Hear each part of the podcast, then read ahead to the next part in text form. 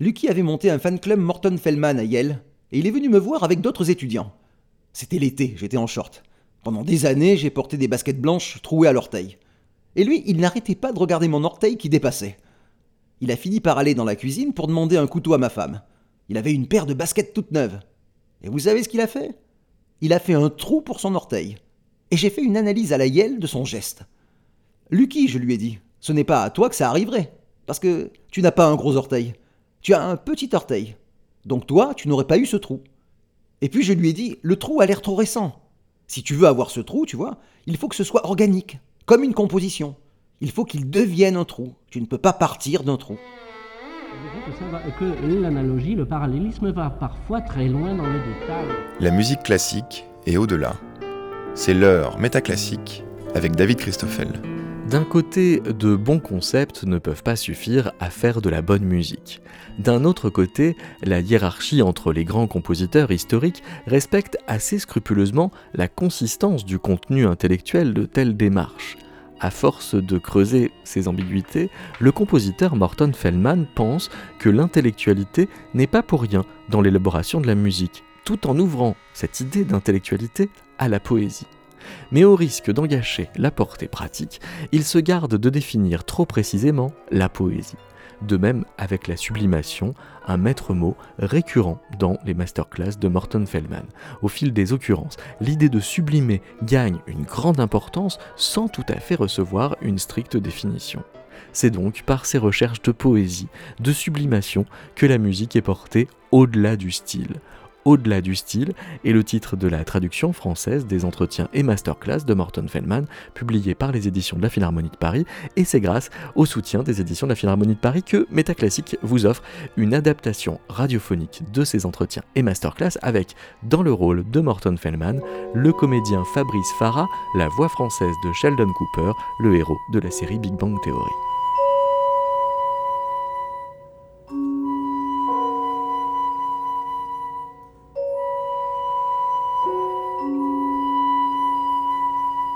Il y a ce magnifique début, très célèbre, que tout le monde connaît dans Anna Karenine, où il dit que toutes les familles heureuses sont les mêmes et toutes les familles malheureuses sont différentes. Eh bien pour moi, toutes les musiques liées au concept de début, milieu et fin finissent par se ressembler parce qu'il s'agit de faire certains types de mouvements au sein de cette construction.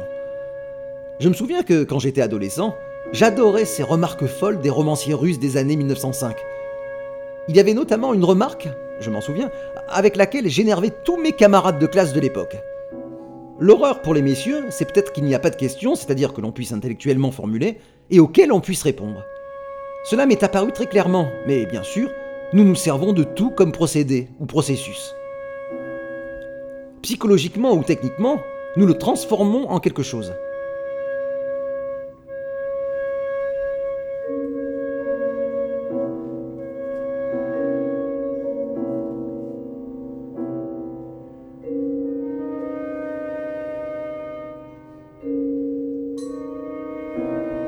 Quand vous ne vous attendez à rien, peut-être qu'alors vous découvrez euh, ce que vous ne savez pas, mais une fois que vous l'avez découvert, vous savez. Bon, par exemple, je commence une pièce et je me trouve dans une zone que je ne connais pas. Qu'est-ce que je suis censé dire? Oh, c'est affreux Quand j'entre dans une zone que je ne connais pas, je ne sais pas si je suis perdu ou si j'ai trouvé quelque chose. Je ne peux pas faire la différence entre l'un et l'autre. Après avoir euh, tourné en rond plusieurs fois, c'est ce qui arrive quand, quand on est perdu, vous savez faire la différence. Vous savez quand je me perds vraiment? Si je ne commence pas avec rien. Bien sûr, il y a ce vieux poème chinois très célèbre qui fait Où se trouve le début Ce qui se trouve avant le début? Même si ma musique peut sembler être la même, à moins de ne commencer avec rien, je me perds. Je me perds dans l'histoire, je me perds dans ma propre histoire. Je suis perdu dès l'instant où je commence à penser à des idées. Dès l'instant où j'ai besoin d'une idée, je suis perdu. Parce que je sais que je suis en train de faire semblant. Bien sûr, vous dites, comment peut-on écrire sans idée Vous dites, attendez une minute, n'est-ce pas Nietzsche qui a dit que les dix premières étapes pouvaient être improvisées, mais qu'après il fallait une idée? C'était pas un crétin, Nietzsche. J'aime cette histoire de Darwin qui va voir des animaux que personne n'avait jamais vus avant lui, des oiseaux exotiques fabuleux. La clé de la théorie de l'évolution vient des pinsons, ces petits oiseaux qu'on trouve aussi en Angleterre, là où il vivait. Souvenez-vous, ce qu'il a remarqué, c'est simplement qu'il existait différentes tailles s'adaptant à différentes parties d'une île et d'une île à l'autre. C'était cette simple observation, pas une observation exotique. Et c'est toute l'histoire, bien sûr, de Salieri et Mozart. Avec Mozart, il n'y a rien. Et c'est tout simplement incroyable. Et parfois, il fait quelque chose d'intellectuel, et on n'arrive même pas à comprendre ce qu'il fait. C'est à part. J'ai fait une analyse de cette sonate simple, petite, célèbre. Regardez la notation, il est fou. Une moitié est dedans, une moitié est dehors, le temps faible, le temps fort, toute la construction du morceau est absolument stupéfiante. Il n'y a rien, mais il arrive à tout. La plupart des pièces de 25 minutes sont assez monolithiques.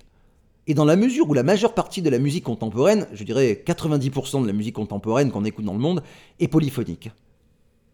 Pensez-vous que la sublimation est toujours euh, beaucoup à voir avec la perte de contrôle sur ce qu'on est en train de faire? Sublimation ne veut pas dire que vous devenez fou, fumer une cigarette et développer la photo à son rythme, vous voyez? Sublimation signifie que vous observez. Vous êtes un chirurgien.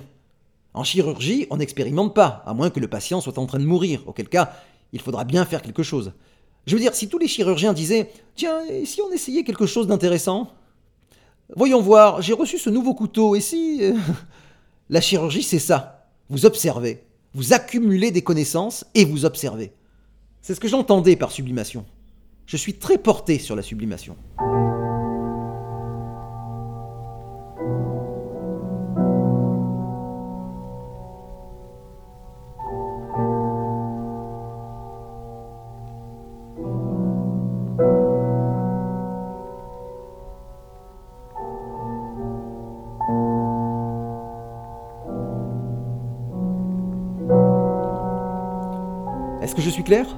Je ne crois pas que je ne sois pas clair.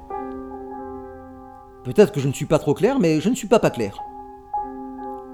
Mais je crois que vous remarquerez, je ne fais pas de jogging bien sûr, mais ce sont des athlètes qui m'ont parlé de ce truc. Quand on court un certain temps, on passe à une autre phase.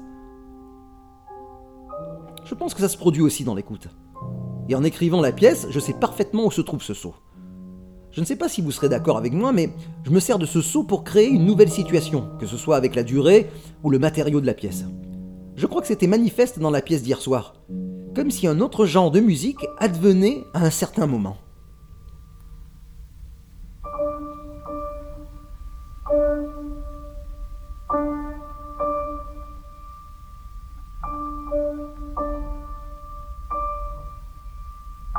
Nous avons euh, discuté de, la longueur de la pièce. Je suis sûr que vous avez quelque chose à dire à ce sujet. Non.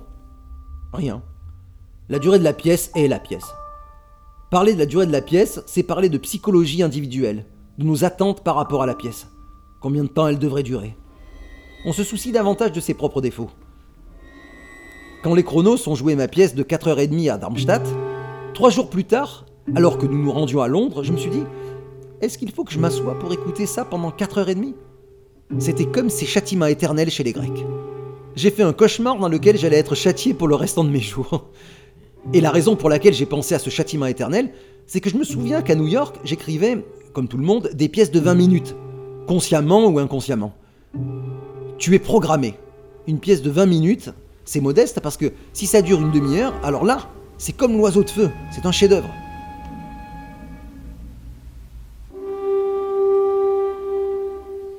C'est prétentieux une demi-heure. Et en sortant de scène, je n'ai pas salué. À New York, quand j'étais plus jeune, j'étais célèbre parce que je ne me levais jamais pour recevoir quoi que ce soit, ni les applaudissements, ni les huées. Du coup, ils ne savaient pas qui était le compositeur. On m'a trop souvent insulté durant les entractes et j'ai toujours aimé que mes pièces soient programmées juste avant l'entracte pour que tout le monde puisse en parler. Deux hommes, très bien de leur personne, c'était dans une région où vivent beaucoup de docteurs, on aurait dit deux psychanalystes réputés, vous voyez, des amateurs de musique, moustache fournie, costume en tweed et pipe. J'en ai entendu un dire à l'autre le type qui a écrit cette pièce devrait être enfermé dans un endroit où on le forcerait à l'écouter en boucle. La pièce durait dix minutes. Quand j'ai commencé en 1951, la première de mes pièces jouées en concert durait trois minutes. Et c'est David Tudor qui l'a jouée. Peut-être qu'elle durait moins de trois minutes. Au bout d'une minute, quelqu'un s'est levé d'un coup et s'est mis à agiter un mouchoir blanc. bon, à quoi bon parler d'une pièce de deux heures et demie quand ça se produit au bout d'une minute? Tout est relatif, quoi. Et cela pose beaucoup de problèmes, beaucoup de problèmes psychologiques. John Cage n'est pas content. Je trouve ça très drôle. John Cage n'est pas content de mes pièces longues. Il n'est pas mécontent, mais en tant qu'animal social, vous voyez, quand on entre dans ce genre de critères, les ramifications sociales, les ramifications psychologiques, les ramifications liées au fait qu'il faut aller aux toilettes pour faire pipi, la manipulation, si vous voulez, du public, pire, l'éducation du public.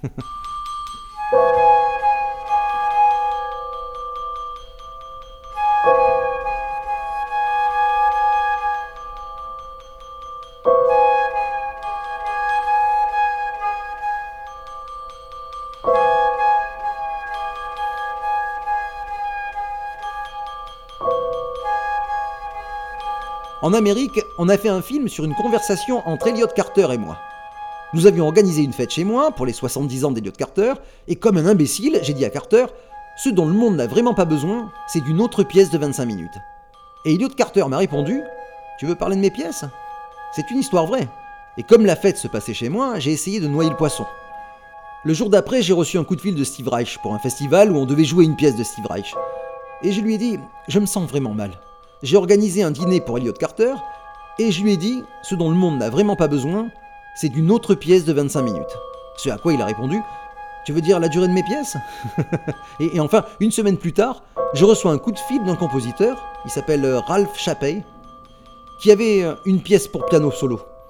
Il me dit Est-ce que je peux faire une pièce pour piano à quatre mains à la place? Je lui dis Génial Nous avons un merveilleux couple qui joue à quatre mains. Ça ne posera aucun problème. Et puis je lui demande Combien de temps dure-t-elle? 23 25 minutes? Alors il y a un silence. Il appelait Chicago. Un long silence. Et il dit Comment tu sais? Je crois que c'est trop profondément ancré, vous voyez.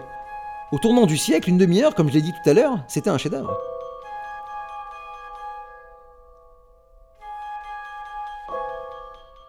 Les gens pensent que je suis anti-structure. C'est faux. Je veux que la structure émerge plutôt de l'inévitable causalité de l'acte, pas de la causalité de la pensée. En ce sens, je travaille comme un peintre. Je me suis rendu compte que si je voulais travailler de cette façon, il me fallait une grande technique. Parce qu'un peintre a un mètre carré, et toi, 5 secondes. Tout ce qui angoisse le compositeur, jeune, vieux ou d'âge moyen, c'est de savoir comment remplir ce temps. Le temps passe, et il n'y a pas 36 façons de le remplir parce qu'il n'y a pas d'espace négatif en peinture. Il existe un document merveilleux sur le directeur de la London Academy, une figure de l'établissement, très conventionnelle, où il critique un tableau en disant aux jeunes peintres Vous en faites trop, débarrassez-vous de cela, n'en faites pas trop. Vous imaginez un professeur de composition en 1880 disant Vous en faites trop avec ces progressions?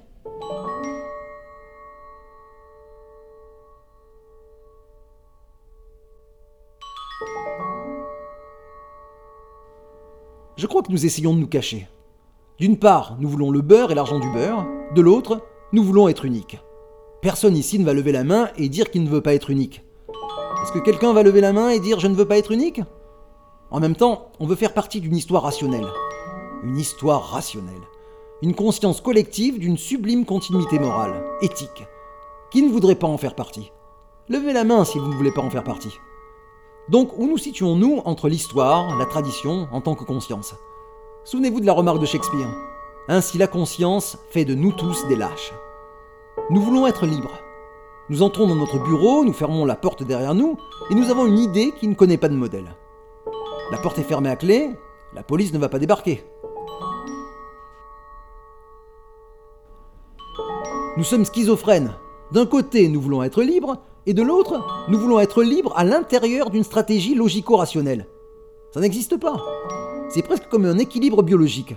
Si un étudiant vient me voir et me parle de sa structure de hauteur et que je lui réponds Fantastique, fantastique je lui dis que la structure des hauteurs est en bonne santé alors qu'il est en train de mourir du cancer. Vous avez un cœur en pleine forme, mais vous êtes en train de mourir du cancer. Qu'est-ce que ça lui apporte? Qu'est-ce qu'il va faire d'un cœur en bonne santé, vous comprenez? Le truc c'est comment savoir que ce que nous faisons est ce que nous faisons? Comment savoir que ce que nous entendons est ce que nous entendons? Comment savoir que ce que nous pensons est ce que nous pensons? Peut-être sommes-nous au plus bas niveau de la métaphore. Ne commencez pas par le style. Ne soyez pas pris au piège de la manière. Et c'est très difficile. Il y a une confusion entre le sujet et l'objet ici. Quand on est psychanalyste, on appelle ça une névrose. Quand on est Samuel Beckett, on appelle ça de la poésie. Mais il m'a toujours semblé que toute cette histoire sur la façon dont on redirige, peut-être qu'on ne redirige pas. Même si le bouddhisme zen ne m'intéresse vraiment pas, il me semble qu'il y a une leçon à tirer du bouddhisme zen, l'une des préférées de John Cage. aujourd'hui encore, qu'il aime répéter. Avant d'étudier le zen, les hommes sont des hommes et les montagnes des montagnes. Pendant qu'on étudie le zen, les hommes sont des montagnes et les montagnes des hommes. Une fois qu'on a étudié le zen, les hommes sont des hommes et les montagnes des montagnes. Donc ce que nous ne pouvons pas faire ici, surtout en tant qu'enseignants, compositeurs plus âgés, c'est expliquer ce qui se passe durant cette période où les hommes sont des montagnes et les montagnes des hommes. Nous ne pouvons pas l'expliquer. Je pourrais expliquer qu'en fait, nous abandonnons notre ego.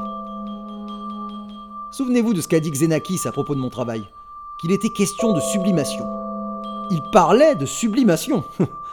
Donc en tant que collègue, vous savez, à 60 ans, il sait tout ce que je veux faire et ne peut pas faire au niveau de la sublimation. Je pense que c'est une question d'ego, de volonté. Quand vous ne dites plus que les choses doivent être faites comme ceci, ou c'est une question de contrôle. Quand Rilke dit que nous portons en nous la forme de notre propre mort, il veut dire que nous portons en nous la forme de notre propre vanité, si je développe son idée, de notre propre ego. Comment le fils de maman pourrait-il se tromper? Le garçon de maman, la fille de papa ne peuvent pas se tromper. Comment va votre mère?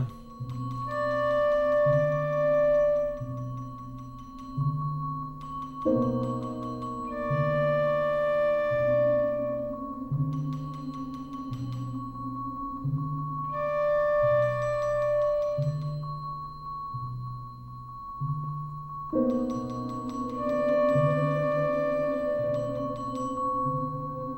On pourrait dire que la musique n'existe pas du tout, d'une certaine façon, que tout le monde se trompe en pensant qu'elle existe. On dirait qu'elle est là, les gens reconnaissent certains sons comme de la musique et se disent les uns les autres c'est de la musique. Mais cela ne prouve rien du tout. Eh bien, je ne sais pas. Je pense que la plus grande partie de la musique d'avant-garde est acceptée à cause d'un grand nombre de principes fondamentaux, dont la syntaxe par exemple. On pourrait très bien ne pas aimer ce que l'interprète est en train de jouer, tout en percevant une structure linguistique, une syntaxe. Ce n'est pas une confusion, c'est juste une aversion esthétique, comme une mauvaise odeur, comme quand on entre dans une pièce où ça sent mauvais et on dit j'aime pas cette odeur.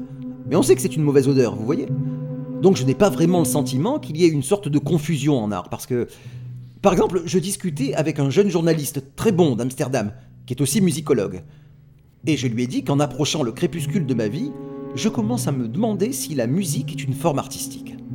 J'ai le sentiment que la musique porte essentiellement sur des formes musicales, et qu'on ne doit pas permettre à la musique d'être distraite par des préoccupations intellectuelles, serait-ce celle de Beethoven. Autrement dit, la musique n'a pas le droit de prendre des décisions intellectuelles. Elle a le droit de prendre des décisions musicales à l'intérieur de quelque chose que nous connaissons déjà. On a le sentiment que la musique est une sorte de pratique démocratique où il devrait y avoir la plus grande diversité possible, où tout le monde devrait aspirer à être Beethoven. Et si l'on ne devient pas Beethoven, alors, par consensus, on se suicide. Autrement dit, un certain type de critères, Beethoven ou rien. J'en suis resté à et Boulez. Euh, qui est le plus grand compositeur La question n'est pas très intéressante, en un sens tout dépend d'où on se place et de la façon dont on aborde la question. Pourquoi ne mettons-nous pas au point un critère pour savoir d'où nous abordons la question?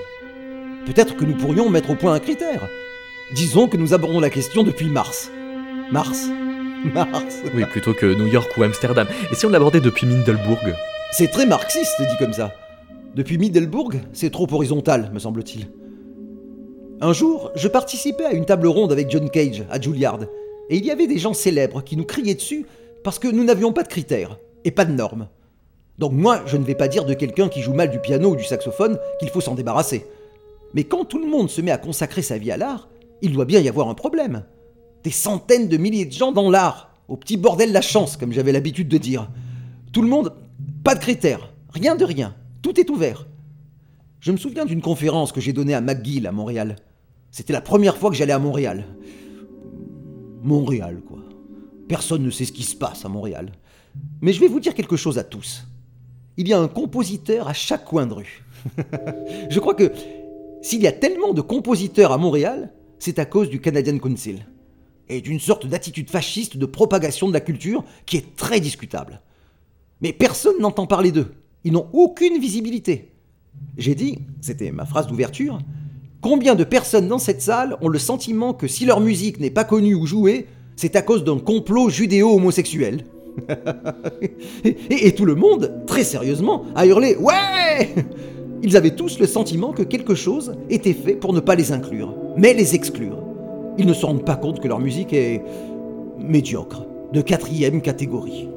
Vous pensez que ce système de subvention des, des arts qui existe au Canada ou en Hollande n'aide pas les arts? Si, mais si vous pensez différemment, on vous traite d'élitiste. À mon époque, on disait que vous étiez un professionnel. Maintenant, on dit que vous êtes élitiste. Élitiste comme en français? Vous savez, le mot existe en anglais.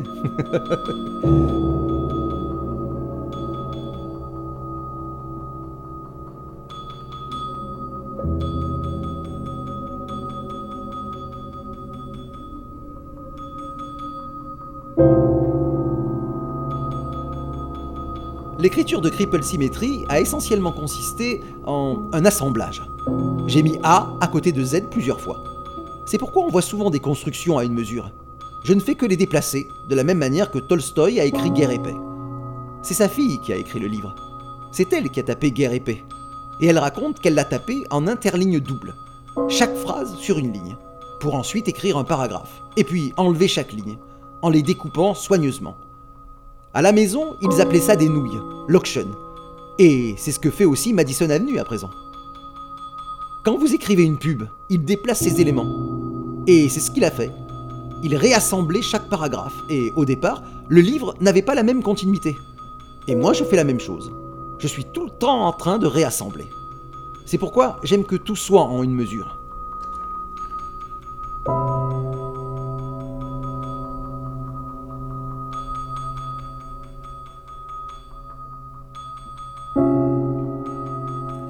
Cripple Symmetry est écrit comme un enregistrement.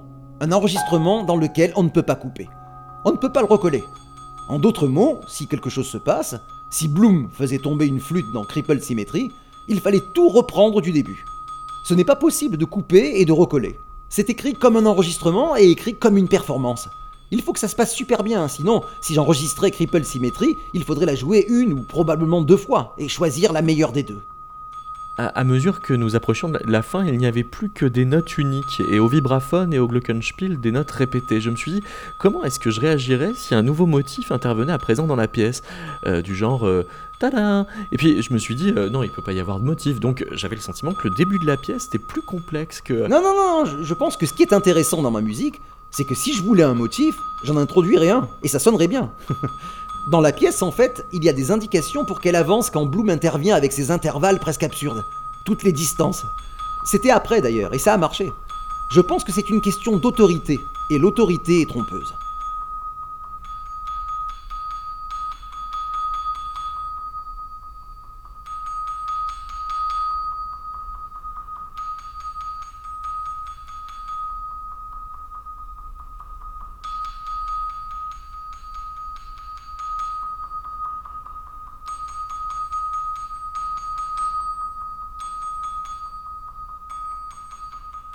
Les grands moments chez Beethoven, pour moi, c'est quand il cherche les notes. Pas quand il boit du thé ou de la bière et se contente de suivre ce qui semble être son destin. Par exemple, pour moi, c'est comme un portrait d'Avdon. La lumière est bonne, c'est facile. Il a les compétences. Mais le grand Beethoven, c'est quand il trouve les notes. Disons, dans la cavatina. Dans le mouvement lent. Malheureusement, c'est toujours dans la section B. Ce qu'il y a d'intéressant se trouve toujours dans la section B. Je ne sais pas si vous avez remarqué que mon A est mon B. Souvent, je vais de B à A. Je ne vais pas de A à B. C'est un peu différent. Mes sections B sont un peu plus décontractées. Donc tout dépend de la façon dont on écoute l'histoire et de ce qu'on décide. Est-ce flexible? Est-ce vraiment un langage? Est-ce une construction dont le toit, si ce n'est pas fait d'une certaine façon, va nous tomber dessus et nous tuer? Beaucoup de gens pensent que c'est ce qui va se passer avec ma musique. Je ne suis pas en train de construire un immeuble. Je ne suis pas en train de construire un langage. Je n'ai pas l'impression que ce soit un langage. C'est très agréable d'avoir une battue, c'est merveilleux, mais pour moi, ce n'est pas le fondement de ma musique. Le problème, c'est que je n'ai pas envie de créer une sorte d'attitude idiosyncratique. Je ne parle pas de moi, moi, moi, ma musique, ce que je veux faire. Ce n'est pas du tout ce que je veux dire. Très difficile, je ne peux pas être sur la défensive. Je ne peux pas être dans l'offensive. Pour moi, le contenu intellectuel, c'est l'originalité que vous apportez dans une œuvre. Comme notre plus grande contribution à Cage et moi, qui fait que la musique ne sera plus jamais la même, qui, d'une manière, hante à la fois Xenakis et Boulez, surtout Boulez, à savoir la notation. Pour moi, c'est une contribution intellectuelle. Les gens pensent que ce n'est rien. C'est comme si elle avait toujours été là, que tout le monde l'avait. Personne n'avait rien.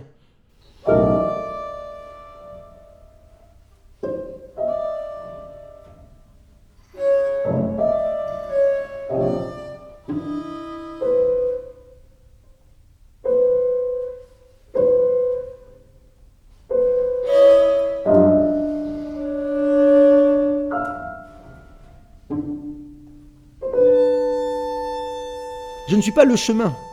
Et je ne suis pas le chemin parce que ce qui intéresse la plupart des compositeurs, c'est de trouver ce qu'ils pensent être la bonne note. C'est comme ces hommes et ces femmes qui se marient et ensuite peuvent aller dormir, ou bien ces professeurs qui décrochent un poste et pourraient tout aussi bien aller dormir. Tu trouves le bon système, le système marche, tu fréquentes la bonne note et tout se passe à merveille. Personne ne s'intéresse à ta musique, mais tout se passe à merveille. Ce qui m'intéresse, c'est d'avoir des notes qui se mettent en travers du chemin. Ce qui m'intéresse, si j'y vais, c'est de me dire pourquoi pas? Allons voir. Qu'est-ce qui ne va pas? Rien. Tout va bien. Et toute cette histoire de bonne note par rapport à la mauvaise note, c'est quelque chose de très curieux. Tous mes étudiants sont conservateurs. Ils sont tous très conservateurs parce qu'ils fréquentent la bonne note. Bon, bien sûr, si vous avez l'intention de consacrer votre vie à écrire de la musique, les bonnes notes vous intéressent. Ce ne sont pas les mauvaises notes qui vous intéressent. Mais très souvent, on ne comprend pas les mauvaises notes. Mais très souvent, on ne comprend pas les mauvaises notes. Par exemple, René Lebovitz a écrit à Schoenberg Pourquoi vous servez-vous d'octave dans cette pièce? Et Schoenberg a très mal pris cette question. Il ne s'en servait pas comme Schubert ou un autre pour renforcer la tonalité. Il orchestrait. Et René était très conceptuel. C'est donc tout le problème, je pense, de ma musique par rapport à la musique. Ce qui m'intéresse, ce n'est pas de trouver un concept pour ensuite pouvoir aller euh, euh, faire la sieste et 15 euh, minutes après, la pièce est finie et tout le monde dit c'est pas mal, ce type a un vocabulaire, c'est cohérent, on peut lui faire confiance. Qu'on le nomme professeur. Qu'on le nomme professeur alors qu'il s'écrase contre les récifs. J'appelle ça le triangle des Bermudes de la composition musicale. Ils y vont avec de magnifiques bateaux et de magnifiques avions, et on n'entend plus jamais parler d'eux. en même temps, je n'ai rien contre les concepts. On a besoin d'idées. Ce n'est tragique que si vous voulez quelque chose. Si vous ne voulez rien, ce n'est pas tragique du tout. C'est exactement mon point de vue. Si vous avez l'impression de vouloir quelque chose, alors vous êtes dans un dilemme tragique. Et je ne pense pas que vous allez l'obtenir. Si vous ne voulez rien et que vous consacrez votre vie à la sublimation, vous l'obtiendrez peut-être. Et je n'ai pas l'impression qu'on abandonne quoi que ce soit.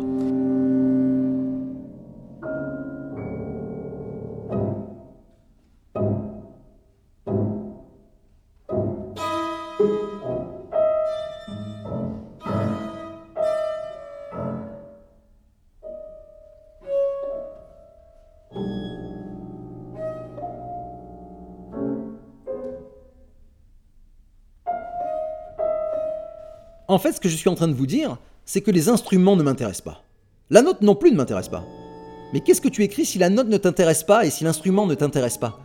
Je vais vous dire ce que vous écrivez. Vous écrivez la note parfaite pour l'instrument parfait. Alors vous n'êtes plus célibataire, vous voyez? Vous avez un compagnon. Bonjour violoncelle, comment vas-tu ce matin? C'est la clé de tout. Si vous pensez seulement aux notes, si vous dites ce mi c'est l'axe principal, je vais tout articuler autour de ce mi, tout ce qui vous reste, c'est un mi. C'est la clé de tout. La clé pour moi, c'est l'instrument. Pour Xenakis, c'est d'aborder le point focal et l'accent de différentes façons. J'ai l'instrument et immédiatement j'ai la note. Xenakis a les notes et immédiatement il a l'instrument.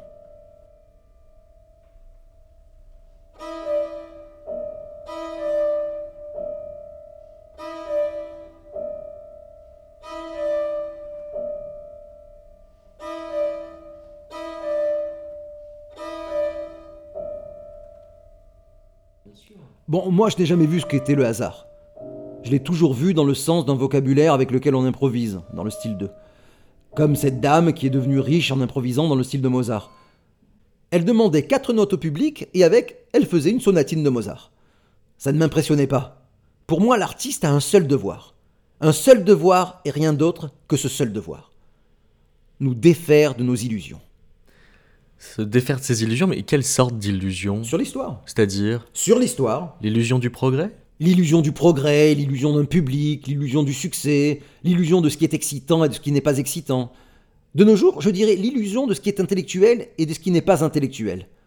J'ai un étudiant hongrois, je m'en sers toujours comme accessoire, pour faire des blagues. Je m'en sers comme d'un argument d'autorité. Il est de, de toutes les fêtes. Parfois en classe, il devenait, c'était un type euh, brillant, hystérique. Il me disait Professeur, cette pièce est dénuée de tout contenu intellectuel. Et moi je lui répondais Ah bon? Je demandais Qu'est-ce que le contenu intellectuel? J'ajoutais Je vais vous poser une question. Si vous entendez quelque chose que vous ne comprenez pas, vous ne comprenez pas comment on y parvient, ne diriez-vous pas que c'est peut-être cela, le contenu intellectuel? Vous voyez toute cette idée de notion hiérarchique et qu'un certain type de musique est bien plus intellectuel qu'un autre, dans une certaine mesure. C'est. Il y a un nouveau genre de poésie qui vient et que nous devons verbaliser d'une manière intellectuellement nouvelle au niveau du langage. Je demande toujours à mes étudiants quelle musique pour piano préférez-vous? Celle de Satie ou celle de Debussy? Qui est le plus grand? Personne ne lève la main pour Satie. Ils lèvent tous la main pour Debussy parce que, intellectuellement, pas nécessairement artistiquement, les prouesses qu'il accomplit sont plus grandes, vous voyez? Et c'est vrai. Mais Satie aussi, dans ses pièces pour piano, accomplit de grandes prouesses et atteint un genre de poésie qui n'avait jamais existé auparavant. Donc la poésie est un aspect de l'intellectualité. Oui, mais nous ne sommes pas euh, seulement en train de parler d'une notion, mais aussi d'une impression de technique, et peut-être que la technique est surestimée. Je ne dirais pas que Satie n'avait pas de technique. Je dirais qu'il a cultivé une technique qui était absolument appropriée. Notre problème, c'est qu'il y a trop de musique. Comme il y a trop de bibliothèques, trop de livres. Quand j'étais jeune, nous écoutions la deuxième symphonie de Beethoven. Maintenant, on fait comme si elle n'existait pas. C'est la troisième ou la cinquième. Il y a eu un grand nettoyage. Et si nous ne sommes pas capables de le supporter, on ajoute un concert pop, tu vois, comme la quatrième symphonie de Tchaïkovski, qui est parfaite pour ça. La sixième, peut-être, hein, il faudrait y réfléchir. Mais je pense pas qu'on puisse le supporter. Et je pense que c'est un problème très très grave. Ça ne revient pas à dire Oh, prenons le parfum en taille. Rien ne cloche avec la sonate aéroplane. Prenons ceci, prenons cela. Oh, est-ce que tu connais cette pièce de Henry Cowell? Oh, tu ne connais pas ceci? Tu ne connais pas cela? Eh, ce soviétique, là, en 1908, il a écrit une pièce et demie. Oh là là, il faut absolument que tu écoutes ça. Nous n'écoutons pas la musique, nous n'envisageons pas la musique comme cela. Ce n'est pas comme choisir un livre de poche écrit par un dissident soviétique qui, pour une fois, a quelque chose à dire. On ne vit pas la musique de cette façon. Avec la musique, en un sens, c'est Shakespeare ou rien. Il y a beaucoup de musique fabuleuse. Une pièce de Hindemith. Absolument rien ne cloche. Mais nous avons peur que ce soit trop romantique, ou trop ceci, ou trop cela. Je ne me mets pas spécialement en colère si un compositeur n'est pas joué, et ça vaut aussi pour moi en fait. Je voudrais que tu me crois. Je ne crois pas que ce soit ça, je ne crois pas que ce soit là que se trouvent nos problèmes. Je n'ai pas l'impression que Xenakis soit suffisamment apprécié. Je ne crois pas qu'il y ait assez d'argent et d'institutions. Je veux leur mettre dans le crâne qu'il faut apprendre Xenakis. Surtout si ce n'est qu'une pièce de 11 ou 12 minutes. Je suis un entrepreneur et il faut que je sache si je veux dépenser une somme X d'argent pour faire jouer une pièce de Xenakis à cause du prix que cela coûte et du fait que j'ai tout un programme à monter. C'est encore un autre problème. Je crois que c'est soit du divertissement, soit une sorte de visite intellectuelle au musée, histoire de voir et d'entendre des compositeurs avec lesquels on n'est pas trop familier. Mais je pense que nous avons ce côté Beethoven ou rien. Je veux dire, ça se comprend.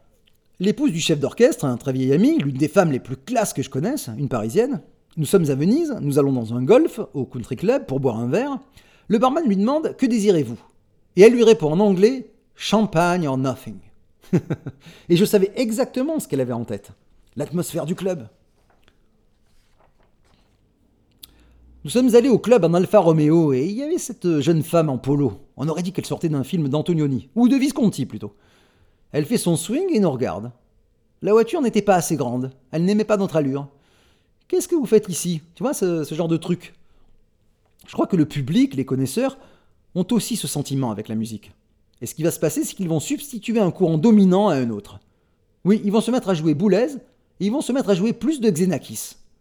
Oui, Stockhausen et Berriot, ce sera fini. Et on jouera du Fellman jusqu'à plus soif. et c'est le nouveau régime dans lequel nous vivons, la nouvelle situation. À quoi bon Rimsky-Korsakov quand on a son élève Tchaïkovski? À quoi bon le premier de Bussy quand on a quelqu'un qui fait mieux, comme Igor Stravinsky? Donc le problème c'est comment pouvons-nous changer ce climat, l'attitude du public? Que ce ne soit pas du Beethoven, que ce ne soit pas un nouveau symbole fantastique, que nous prenions une direction optimiste au lieu de nous asseoir et d'écouter une pièce dont nous ne comprenons pas le parfum. Est-ce chocolat? Est-ce vanille? Mais bon sang, que se passe-t-il? C'est un truc très étrange parce qu'il ne trouve sa place nulle part. Il y a des éléments radicaux dans cette pièce qui, en un sens, n'ont pas été égalés par les compositeurs prétendument radicaux.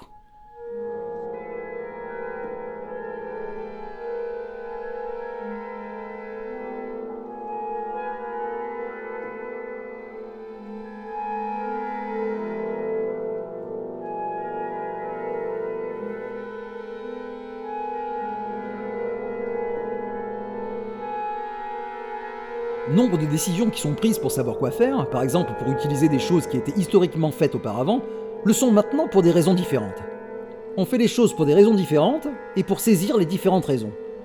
Un très bon exemple, c'est la façon dont Beethoven utilise une fugue à des fins expressives dans ses derniers quatuors, et non en raison de l'idée baroque que l'on se faisait de la fugue, dont les fins, j'en suis sûr, étaient aussi expressives. Mais si vous mettez cette idée obscure juste au milieu ou quelque part, en un sens, cela intensifie la pièce. Et ce n'est en rien une fugue baroque.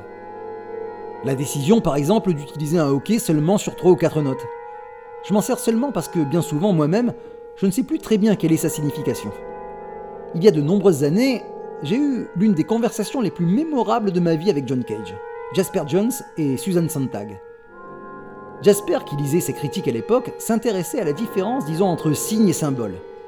Et moi-même, je ne savais plus très bien faire la distinction entre hockey, canon, hétérophonie. Il y avait beaucoup de confusion.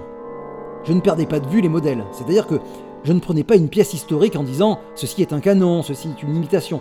Mais en passant dans mon œuvre, leur signification se modifiait aussi dans la mesure où avoir affaire à une musique de type réductionniste, par opposition à minimaliste, c'est se demander quels procédés sont disponibles pour toi si tu n'utilises que 3 ou 4 notes. C'est aussi un aspect du sérialisme, mais généralement, il ne dure pas très longtemps. Les célèbres 4 notes d'Albanberg ou les célèbres 4 notes de Bartok ne durent pas longtemps dans leur inversion, etc. On arrive très vite au bout de ce processus. Jusqu'à un certain point, ils sont tous épuisés. Quand j'écoute cette pièce, euh, je dérive et, flotte comme dans toute ta musique. Et pourtant, je sais que quand je joue ta musique, que les subdivisions passent très vite. Mais ce que je veux savoir, c'est si toi, tu flottes quand tu composes. Euh, quand, je suis concentré, je sais pas si je flotte ou non. Je veux dire, est-ce que tu pourrais être concentré et flotter? En fait, à New York, il y a une forte résistance à tout ce qui n'est pas familier. Et moi, je ne connaissais que les pouces. Je me foutais pas mal des millimètres et des centimètres. Je n'avais pas l'éducation suffisante pour développer une certaine flexibilité dans l'usage de ces mesures. Mais quand on achète des tapis, les mesures sont parfois données en millimètres. Le poil doit être mesuré en millimètres tellement il est fin. Et donc, je ne suis pas devenu un expert du tout, mais métaphoriquement, à nouveau, je crois que cela pourrait répondre à ta question que, disons qu'il y a dix ans, je travaillais comme tout le monde, c'est-à-dire sur une pulsation. Le métronome joue un rôle. Souvent, les chefs d'orchestre sont très agacés parce que j'ai une mesure en 3-8 ou en 9-8. J'écris la noire vaut quelque chose, au lieu d'écrire une noire pointée vaut quelque chose. Donc il y a une sorte de contrepoint métrique que je fais travailler. Et cela me stimule, c'est un peu l'aventure de travailler avec la noire contre la croche pointée, la noire pointée, etc. etc. C'est aussi ce qui permet à la pièce de continuer à avancer un contrepoint rythmique. Euh, quand j'ai analysé tes œuvres il y a quelques années, j'ai parlé de motifs de durée où blanche, noir pointé, noir pointé, blanche, par exemple, forme un motif. Mais sans vraiment que tu comptes le nombre de battements, c'est plutôt que tu vois deux ou trois sortes de durée et tu joues avec comme s'il s'agissait de différentes hauteurs. Et dans certaines pièces, euh, tu le fais aussi avec euh, la métrique, tu as un 5-16 suivi de 5-8, suivi de 5-16 de nouveau. tout cela, t'es venu des tapis? Oui, ils me donnent un motif, ou disons un emblème. Ils ont tous une taille différente. Ils sont tous très beaux dans leur idiome. Il y a une petite fleur d'une certaine taille, et puis, idiomatiquement, là, on la retrouve un peu plus petite. Je ne sais pas s'ils travaillent ce genre de variation. Je pense qu'en un sens, ils le font simplement à l'œil. Ils ne sont pas obsédés par le fait de résoudre des problèmes formels. C'est pour cela que je préfère les tapis turcs au turkmen ou au grand tapis persan classique. Parce que le tapis turc ne se soucie pas d'aligner les bords. Ils n'ont de place que pour la moitié de l'emblème, c'est tout. Alors qu'un tapis turkmen n'est pas disposé à l'œil parce qu'au-dessus du tapis, fondamentalement, il y a la grille de tissage, et donc il voit très bien où est le placement. Le placement est d'une symétrie surréaliste, c'en est presque inquiétant. L'atmosphère est fabuleuse. Pas à la perfection, mais avec une insistance presque maniaque sur l'équilibre des proportions au-delà des mathématiques. Les mathématiques ne te diront pas la distance qu'il faut mettre entre un emblème dentelé et un autre. Cela a beaucoup à voir avec la tradition. Ils sont très très intéressants. La tradition du tapis est absolument fabuleuse. Ce qui me surprend, c'est le fait que quand tu composes une pièce, euh, tu écrives une page et puis une autre page sans altérer la première page. Mais il n'y a pas d'histoire dans la musique, elle flotte et, c'est tout. Et je pense que quand tu écris une pièce qui ne fait qu'aller en flottant, ce n'est absolument pas nécessaire euh, d'écrire la première page en premier et la dernière en dernier. Tu pourrais euh, tout aussi bien écrire la dernière page en premier. Depuis mes tout débuts, quand j'étais jeune, l'un des formats dont j'ai eu la plus grande difficulté à me débarrasser, c'est celui que presque tous les autres adoptent. Presque tous les autres. Le seul, je pense, qui ne le fait pas, c'est John Cage. Moi, je m'y prends différemment. Je vais vous expliquer. C'est le concept de début, milieu et fin. C'est fondamentalement le concept global qui écrit la pièce pour nous. Et à mes tout débuts, il ne me plaisait pas. Je ne pourrais pas vous expliquer pourquoi, intellectuellement, mais il ne me plaisait pas. C'était un tada conventionnel. Trouver une ouverture. Certains compositeurs étaient très bons avec les ouvertures, pas avec les milieux ni avec les fins. Certains compositeurs sont bons avec les milieux, certains compositeurs, on a l'impression qu'ils n'attendent que la section de développement. D'autres compositeurs sont fabuleux avec les fins. Peut-être que les compositeurs formidables sont ceux qui sont bons avec le début, le milieu et la fin. Si Stravinsky commence à s'ennuyer, il se lance dans une fin fabuleuse, et vous oubliez tout ce qui s'est passé avant. Varese adorait les ouvertures. C'était le maître des ouvertures. Et moi, ce que je faisais, c'est que j'écrivais une pièce, la plupart du temps une pièce pour piano, avec cette idée conventionnelle très belle du début. Et elle se développait, organiquement, de la manière dont nous sommes censés le faire. Mais ce que moi j'ai fait, ce qui était très curieux et que je n'ai jamais interrogé avant que vous ne l'évoquiez, en fait, je n'en ai jamais discuté longuement avant que vous ne l'évoquiez, c'est que je prenais le début et coupais ce qui me semblait être un début évident.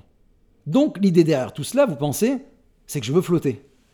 Tout d'abord, je ne veux pas flotter. Webern voulait flotter. Dans une lettre, il disait qu'il était très heureux de sa première cantate. Ce qui le rendait le plus heureux, c'est qu'elle flottait il y a des pièces où j'évite de flotter. Par exemple, en écrivant en 3-4, on peut flotter. Il n'y a pas beaucoup d'efforts à faire. Il faut vraiment écrire de la très très mauvaise musique pour ne pas flotter en 3-4. Parfois, j'interromps le flottement, disons en 2-2, ou c'est simplement 1, 2, 3, 4. On sent que ça flotte, mais il y a quelque chose d'un peu dérangeant dans le fait que vous n'ayez pas ce 1, 2, 3, 1, 2, 3, 1. Vous n'avez pas ce. un peu plus de temps, parce que le 3-4 flotte, et en même temps, c'est vous qui le dirigez. Juste assez de temps pour avoir du mouvement et flotter, sans drame. Donc je ne veux pas vraiment flotter. Je n'ai pas l'impression que ma musique flotte. Je pense que ma musique fait des connexions. Les connexions peuvent être euh, lentes, les connexions peuvent être un peu lointaines. Je ne sais pas jusqu'à quel point les connexions ont à voir avec les relations. Mais je pense que c'est un mélange comme dans n'importe quelle musique. Les relations et ce qui n'est pas une relation. Peut-être un autre élément pour que les choses restent excitantes. Mais je ne veux pas flotter. Pour ma part, je n'ai pas l'impression que ma musique flotte. Peut-être qu'elle est imperturbable parce qu'il n'y a pas de place pour le drame d'un geste ou d'une action dans ma musique. Ce n'est pas lié à la musique. Mais je pense que, en un sens, ce que je veux vraiment dire en réponse à votre question, c'est une excellente question, c'est que je ne peux pas prendre n'importe quoi. Parfois, je prends quelque chose d'un peu lointain, comme pour se réveiller le matin. Et parfois, je veux saturer l'oreille, la mémoire, plus la mémoire, avec beaucoup d'informations. Et pour moi, on atteint à certains des états les plus parfaits, ce que j'appelle un puzzle diabolique, quand toutes les pièces s'assemblent les unes dans les autres, mais qu'après avoir passé tout ce temps à faire ce puzzle, on voit que ce n'est pas l'image. Mais tout s'assemble bien avec quelque chose en un sens. À l'hôpital, il y avait un puzzle, je ne voulais pas déranger. Il ressemblait beaucoup à une tapisserie avec ses couleurs identiques. Tout était identique. C'était un peu plus difficile que ce dont je suis en train de parler parce que les choses semblaient identiques, mais vous savez comme sont les puzzles. Les pièces ne s'assemblaient pas. Mon puzzle s'assemble. Quelle est la connexion? Finalement, après coup, la connexion, c'est la connexion de l'ensemble du gamut des possibilités dont je dispose au niveau des juxtapositions. Donc il y a de nombreux états compositionnels différents. Juxtaposer, aller de l'avant, et trouver un nouveau matériau ou un matériau différent, le saturer. Si vous cuisinez certains aliments, vous savez, certains demandent une demi-minute de cuisson et d'autres deux heures pour finir par se désintégrer dans la sauce pour les spaghettis. Donc ça devient un traitement très actif de l'évidence ou de la subtilité d'une connexion, d'un mouvement qui dépend en dernière instance de la sélection. Mais la sélection est fondée sur des lois non écrites, qui donnent des prescriptions. Des lois comme Attends, pas maintenant, ou N'attends pas, ne tarde pas, sinon tu vas perdre quelque chose. Et évites-tu les climax dans, dans ton œuvre? J'aimerais connaître ton sentiment sur les climax. Ce n'est pas ma façon de penser. Je veux découvrir le plateau géographique au fur et à mesure. Je ne veux pas savoir que je vais de là à là. Je trouve que c'est triché que j'obtiens 50 mesures pour rien parce que je vais parvenir à un climax. Je suis un self-made compositeur. Je veux gagner chaque mesure. Ce qui m'intéresse, c'est la justification de la mesure elle-même, pas le fait qu'elle aille quelque part. D'ailleurs, à ce propos, c'est Giacometti qui a dit un jour qu'il voulait créer une sculpture telle que si on en découpait un fragment, comme avec les sculptures grecques, rien qu'un fragment, on puisse reconstituer la structure entière à partir de ce fragment. C'est-à-dire qu'il y a quelque chose qui provient de l'intensité ou de la structure, ou d'autre chose, qui est réellement lié à une nécessité organique plutôt qu'à cette idée de parvenir à un climax. Mondrian l'a mieux dit encore. Mondrian a dit qu'il n'avait jamais voulu peindre de bouquet de fleurs. Ce qu'il voulait peindre, c'était une feuille, une fleur, pour trouver la structure réelle plutôt que la sensation globale, typiquement française, d'un bouquet de fleurs, sans aucune structure, mais avec beaucoup de roses, de vert et de jaune, et si vous regardez Van Gogh, il ressemble beaucoup aux fleurs que peignait Mondrian à ses débuts. Elles sont très intenses, des petites pétales comme ceci, jusqu'à ce que vous soyez sur le tableau, vous voyez. On ne peut pas se déplacer rapidement avec l'œil. Mondrian ralentit l'œil avec l'intensité de la structure, d'une petite chose à une autre petite chose, et une autre petite chose. Pardon d'être si hystérique sur les climax, mais vous comprenez, dans la religion musulmane, une éternité sans climax est promise à l'homme.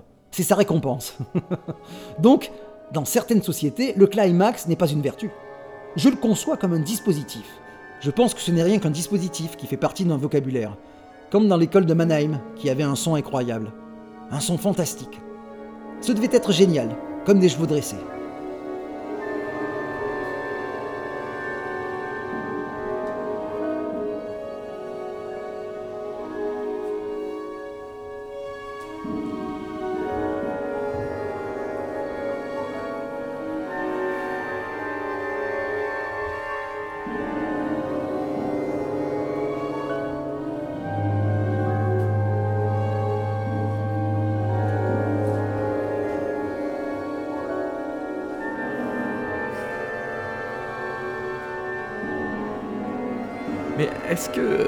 Te focalises pas trop sur euh, ton instinct pour composer quelque chose Est-ce qu'il ne vaudrait pas mieux se servir des deux mondes, l'analyse des pièces et l'usage de l'instinct pour créer une nouvelle pièce? Je pense que l'instinct, c'est l'analyse.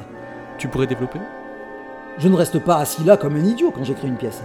Je ne suis aucun instinct. Quel genre d'instinct? Si je devais suivre un instinct, j'arriverais à une note comme ceci. vous vous servez de votre nez quand vous êtes un prédateur. Vous rejouez une sorte de prédateur. Mi bémol. non, l'instinct, c'est l'analyse. J'étudie, j'évalue la pertinence de la sélection. Mais la façon euh, dont tu le fais euh, réclame beaucoup d'explications. Non, il n'y a pas besoin d'explication.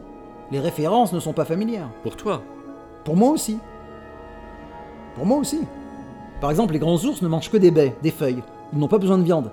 Il doit bien y avoir une raison qui fait que les grands ours ne mangent que... Certains ours mangent de la viande. Certains, il y en a certains, enfin beaucoup sont végétariens, oui. Mais la plupart sont végétariens, vous voyez. Je pense que ce n'est qu'une question de référence. Et il y a toujours des références lointaines. J'ai mangé mon premier sushi il y a 8 ans. La nourriture japonaise me semblait très lointaine. Maintenant, elle ne l'est plus. Le but de l'enseignement, c'est d'enseigner ce qui ne se trouve pas dans les livres. Et la plupart des livres que vous lisez, si vous voulez vous renseigner sur un compositeur, la plupart des livres ont 15 ou 20 ans de retard. On pourrait demander à un compositeur pourquoi il s'intéresse aux choses technologiquement, et quelqu'un d'autre pourrait lui demander pourquoi n'êtes-vous pas engagé politiquement? Ou pourquoi n'êtes-vous pas ceci? Et pourquoi vous n'êtes pas... Je vis avec cette contradiction. Je l'ai toujours présente à l'esprit. En un sens politique plutôt qu'en un sens rationnel. Je parlais de cette remarque d'Adorno. Pas de poésie après Auschwitz, qui a changé ma vie. Quand j'étais jeune, j'y pensais tout le temps. Pourquoi est-ce que j'écris cette musique? Je ne parvenais pas à découvrir sa fonction. Souvent, j'avais l'impression que j'étais meilleur pianiste que compositeur. Il est possible que mon potentiel en tant que pianiste ait été bien meilleur qu'en tant que compositeur. J'ai toujours eu cette impression, vous savez, au sens rachmaninovien du jeu pianistique. C'est mon fantasme, d'avoir gâché ma vie, que j'aurais mieux fait d'écouter ma mère et d'étudier le piano. Donc tout ça pour dire que je l'ai ressenti pour moi-même, en lien avec le pas de poésie après Auschwitz d'Adorno. Je me disais, non, la poésie doit être meilleure après Auschwitz. Donc c'est quelque chose dont j'ai toujours été très conscient, que ma musique doit s'exprimer dans ce monde poétique général. Vous voyez? De, plus en plus, je dois formuler des exigences. Comment parvenir à ceci au lieu de me contenter d'une jolie idée et de la développer? En ce sens, je suis poussé par ce qui me semble être mon but et par ce qui me garde au travail. Si je n'avais pas eu ce sentiment, au sens d'une aspiration politique, éthique, morale, sociale, sur l'état du monde après que je serais mort, mais nous ne savons pas si la vie artistique de quelqu'un a vraiment une dimension morale. Autrement dit, on voit un tableau et on se dit qu'on ne parviendra jamais à peindre le tableau qu'on est en train de peindre.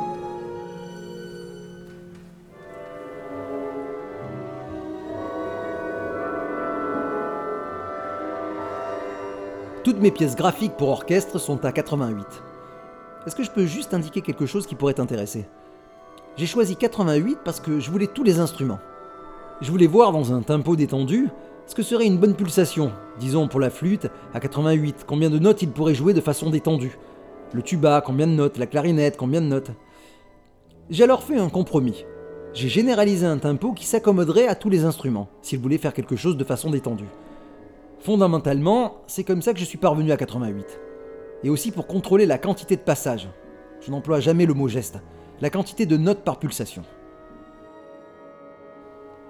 Je ne pense pas que mon point de vue soit négatif, et je ne suis pas le Messie.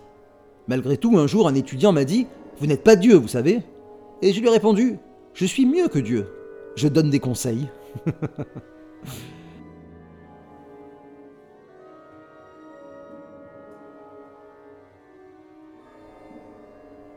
Une flûte ne veut rien dire, rien dire du tout. Écris-moi une pièce pour flûte, ça ne veut rien dire du tout. Qui va jouer la pièce? Je vous donne un conseil, n'attendez pas l'inspiration, parce que vous allez vous envoyer sublimer loin de la musique. que sublimeriez-vous? Est-ce une question rhétorique? Oui, comme toutes les questions que je pose. Ceci dit, si tu as une réponse, Oh, il faut que tu t'oublies, hein, non? Eh bien je sais pas. Comment s'oublie-t-on? Il faut bien commencer quelque part. Si tu ne veux pas commencer par une série dodécaphoniques, commence au moins par toi-même. Ce que je veux dire, c'est qu'il faut bien commencer quelque part. On ne peut pas faire quelque chose à partir de rien, comme me l'a dit un jour un étudiant. Et je lui ai répondu, je suis au courant. je pense que, pour une bonne part, c'est lié à la compréhension des procédés. Vous savez, c'est comme aller chez le docteur. Le docteur vous dit que votre taux de sucre est élevé, et c'est toute une discipline pour contrôler son taux de sucre. C'est très sophistiqué. On ne peut pas se contenter d'arrêter de manger des bonbons, ça ne marchera pas. C'est la même chose avec le contrepoint. C'est très sophistiqué. D'abord, ce que j'ai appris, c'est qu'on pouvait le démontrer pour deux mesures. Mais ensuite, quand on avance, c'est inexplicable. Comment savons-nous ce que nous ne savons pas? Et si je l'ai dit l'année dernière, je le dirai l'année prochaine, comment savons-nous ce que nous ne savons pas? Nous entrons dans une pièce, on est les champions du Luxembourg, comment savez-vous ce que vous ne savez pas? Comment savez-vous ce qui devrait être là, ce qui ne devrait pas y être? Quoi mettre Quoi ne pas mettre? Peut-être qu'il faut que quatre personnes écrivent la même pièce, et l'une d'elles dirait Je crois qu'on ferait mieux de rentrer à la maison. voilà le genre de choses auxquelles je pense de manière incessante et obsessionnelle. Je pense à comment faire pour que le procédé de la pièce nous ouvre un monde qui semble, disons, aussi limité que celui de Beethoven, mais que chaque pièce soit plus ou moins différente si on est chanceux, ce qui est très beethovenien. Toutes ces sonates pour piano sont très différentes les unes des autres, contrairement à Mozart, disons.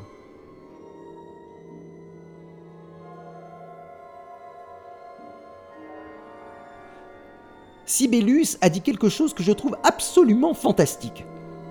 Vous pourriez penser que ce n'est pas suffisamment riche d'informations pour en tirer toute une composition, mais si on y pense, c'est tout de même une remarque très intéressante, à la limite de l'inanité, une sorte de simplicité ivre. Voici ce qu'il a dit. La différence entre le piano et l'orchestre, c'est que l'orchestre n'a pas de pédale. Eh bien pour moi, c'était comme si Einstein ou Wittgenstein m'avaient donné un tuyau. Et fantastique en plus. C'est la vérité, l'orchestre n'a pas de pédale. Combien d'entre vous s'en sont rendus compte ici? Personne, évidemment. Je sais que vous ne vous en êtes pas rendu compte. Je ne m'en suis pas rendu compte. Je m'en suis rendu compte, mais pas avec cette sorte d'intelligence olympienne, nordique. Le piano a une pédale, l'orchestre n'a pas de pédale. Et c'est ce qui m'a donné cette idée fantastique d'élaborer des pédales, à travers tout l'orchestre, une pédale géante qui respire. C'était très, très difficile, parvenir à l'image la plus simple, alors qu'on est en train de descendre à toute allure ou de monter à grand-peine, comment et où mettons la pédale? Et puis, peut-être qu'il faut se servir de deux pédales, ou bien de la pédale du milieu. Et peut-être qu'il faudra cinq jours en fait pour écrire la page, la demi-page qui va doter l'orchestre de cette pédale.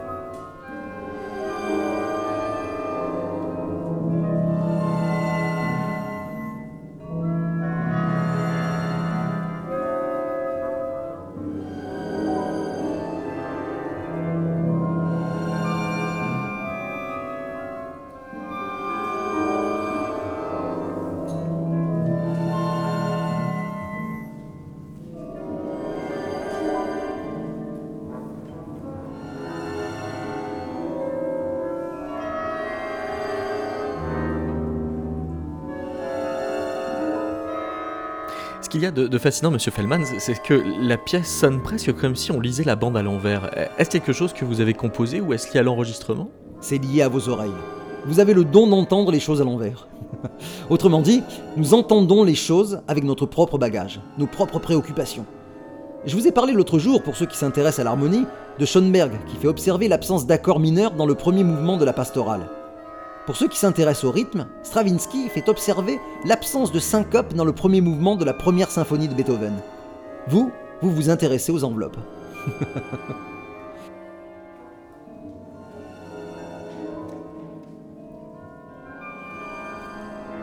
J'ai toujours eu l'impression que les jeunes gens se cachaient derrière la tradition, comme si c'était le drapeau de leur pays, comme si c'était du nationalisme ou du patriotisme ou quelque chose comme ça.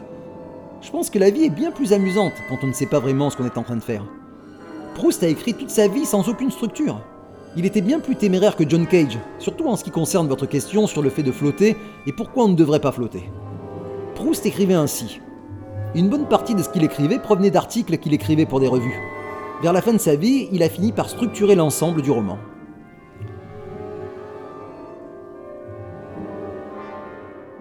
La porte est fermée à clé, la police ne va pas débarquer. Vous avez une idée que nous ne connaissons pas? Personne ne frappe à la porte, il n'y a personne. Et pourtant, nous nous asseyons. Et euh, est-ce qu'il faut que je le fasse ou non? En fait, nous sommes parvenus à un point où nous nous autorisons même plus à avoir une idée si c'est pour être angoissé comme ça. Il me semble que tout le problème de l'art est psychologique, purement psychologique. Je ne vous garantis pas que si vous vous débarrassez du problème psychologique, vous allez écrire de la musique géniale. Mais je ne peux pas m'empêcher de penser que ça aiderait. Une partie de la psychanalyse, comme vous le savez, se joue à l'instant où vous brisez la résistance et admettez quelque chose. C'est le début de, peut-être pas la guérison, mais au moins le moment où une psychose n'est plus qu'une névrose.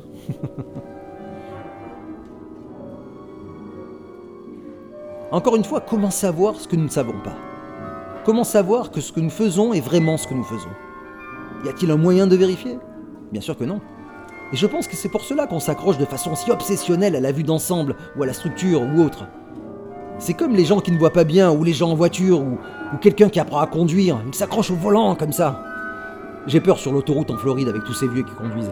Mais c'est comme ça qu'on compose, en s'accrochant au volant. Et puis, le plein coûte cher pour un jeune.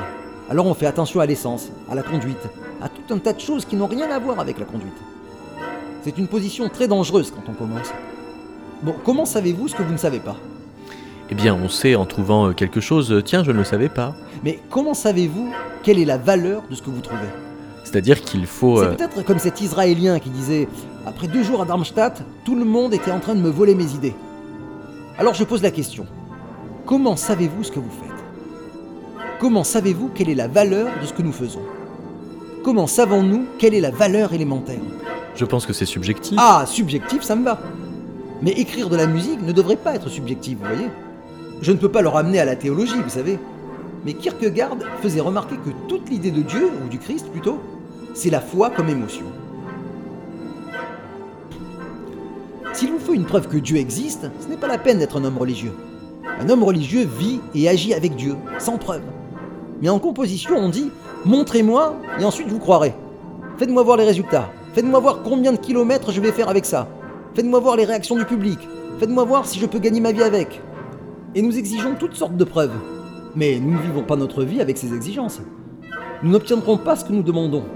Prouvez-moi que je vais vivre pour toujours, sinon, pourquoi est-ce que j'écrirai de la musique? La vie n'offre pas ce genre de garantie.